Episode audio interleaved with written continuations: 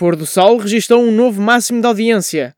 CNN Portugal recebeu 2.400 candidaturas. Spider-Man No Way Home quebrou recordes com o seu novo trailer. Eu sou o João Malheiro e estes são os factos da semana.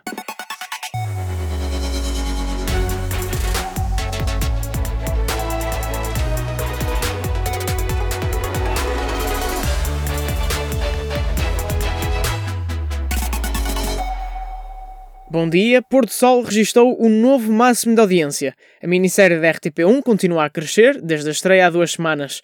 O episódio de quarta-feira da sátira de telenovelas foi visto por uma média de 482 mil telespectadores, com 5,1% de audiência média e 10,3% de cota de mercado. Este novo recorde segue-se a novos máximos registados nos episódios de sexta e de segunda-feira, com o ritmo de crescimento apenas a ser interrompido pelo episódio da última terça-feira, que enfrentou o jogo entre Benfica e PSV. Pôr do Sol tem estado entre os trending topics do Twitter desde a estreia e os episódios da série já dominam a lista dos conteúdos mais vistos da RTP Play. Apesar desta subida, os números ainda estão longe dos noticiários das privadas. O Factos da Semana pode ainda avançar com alguns dados relativamente aos targets de Porto Sol. Por região, o maior share é no Alentejo, com 14,5%, e o menor é em Lisboa, com 7,2%. No entanto, é em Lisboa que se registra o maior crescimento. O oitavo episódio tem quase o dobro do share do primeiro na capital do país.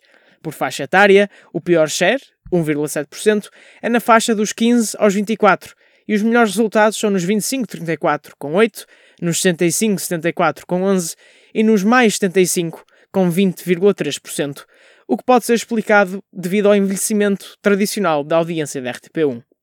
Nas classes sociais, a classe A é que adere mais à série, com um share de 16,8%, e a E é a que adere menos, com 7%.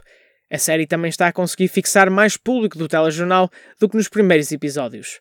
Para ajudar-nos a perceber melhor estes dados, recebemos agora o Pedro Miguel Coelho, fundador do Espalha Factos e co-host do Fita Isoladora e do Factos da Semana.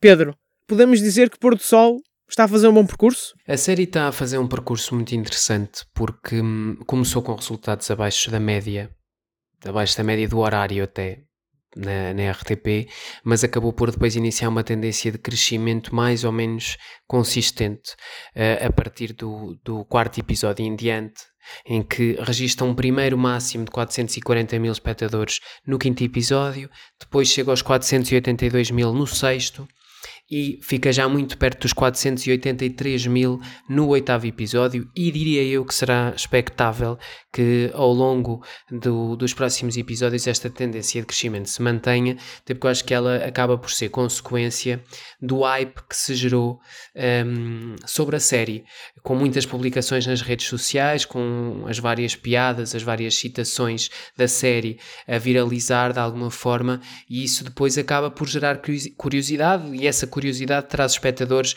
quer ao linear, quer ao RTP Play. No RTP Play, fazendo uma observação rápida daqueles que neste momento são destacados como os conteúdos mais vistos da plataforma, os primeiros sete conteúdos mais vistos da RTP Play são precisamente os primeiros sete episódios de Pôr do Sol. O mais visto é o primeiro, o segundo mais visto é o segundo e por aqui afora, o que indica também que as pessoas vão acompanhar a série desde o primeiro episódio uh, e por isso o primeiro episódio acaba por ser o mais visto, num top que está depois muito ocupado por emissões da Volta a Portugal, emissões desportivas e algumas emissões do telejornal.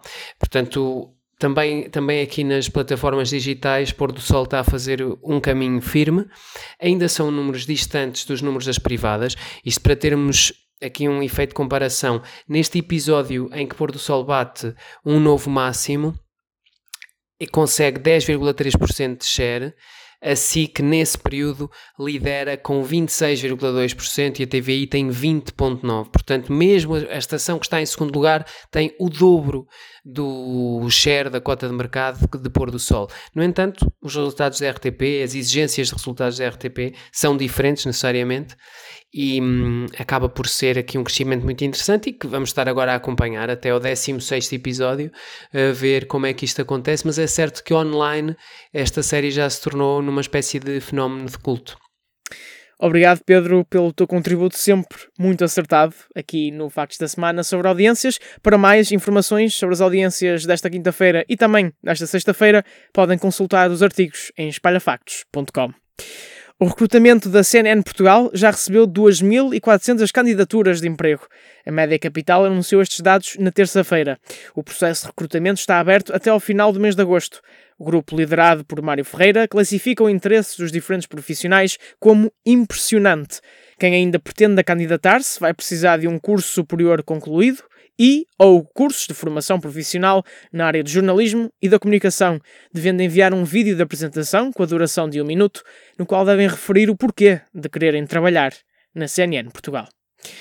O trailer de Spider-Man No Way Home quebrou recordes. O teaser é o mais visto sempre no YouTube em apenas 24 horas, com 355 milhões de visualizações. Com esta marca, o novo filme de Homem-Aranha ultrapassou o trailer de Avengers Endgame, que tinha, na altura, conseguido 289 milhões de visualizações num único dia. E não foi apenas o teaser que quebrou recordes.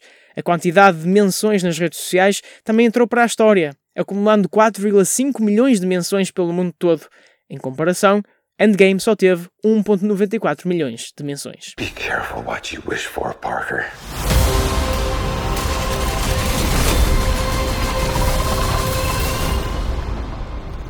Hello, Peter.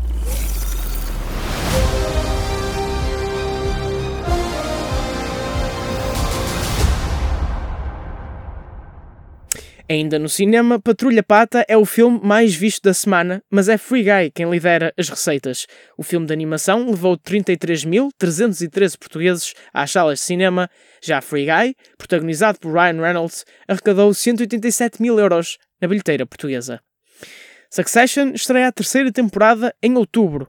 A série da HBO anunciou no Twitter que vai voltar daqui a pouco mais de um mês. A produção esteve adiada devido à pandemia da Covid-19 e começou as filmagens no outono de 2020, em Nova York, filmado de seguida algumas cenas em Itália. O elenco contará com as notáveis edições de Adrian Brody, Alexander Skarsgård e Hope Davis. A fechar, o Governo Sombra regressa para a semana, mas não volta à TSF.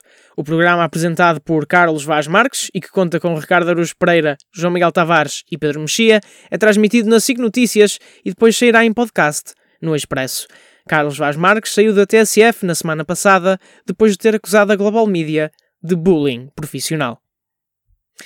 O Factos da Semana fica por aqui. Para mais informações, consulta espalhafactos.com para todas as notícias sobre cinema, televisão e o mundo do entretenimento.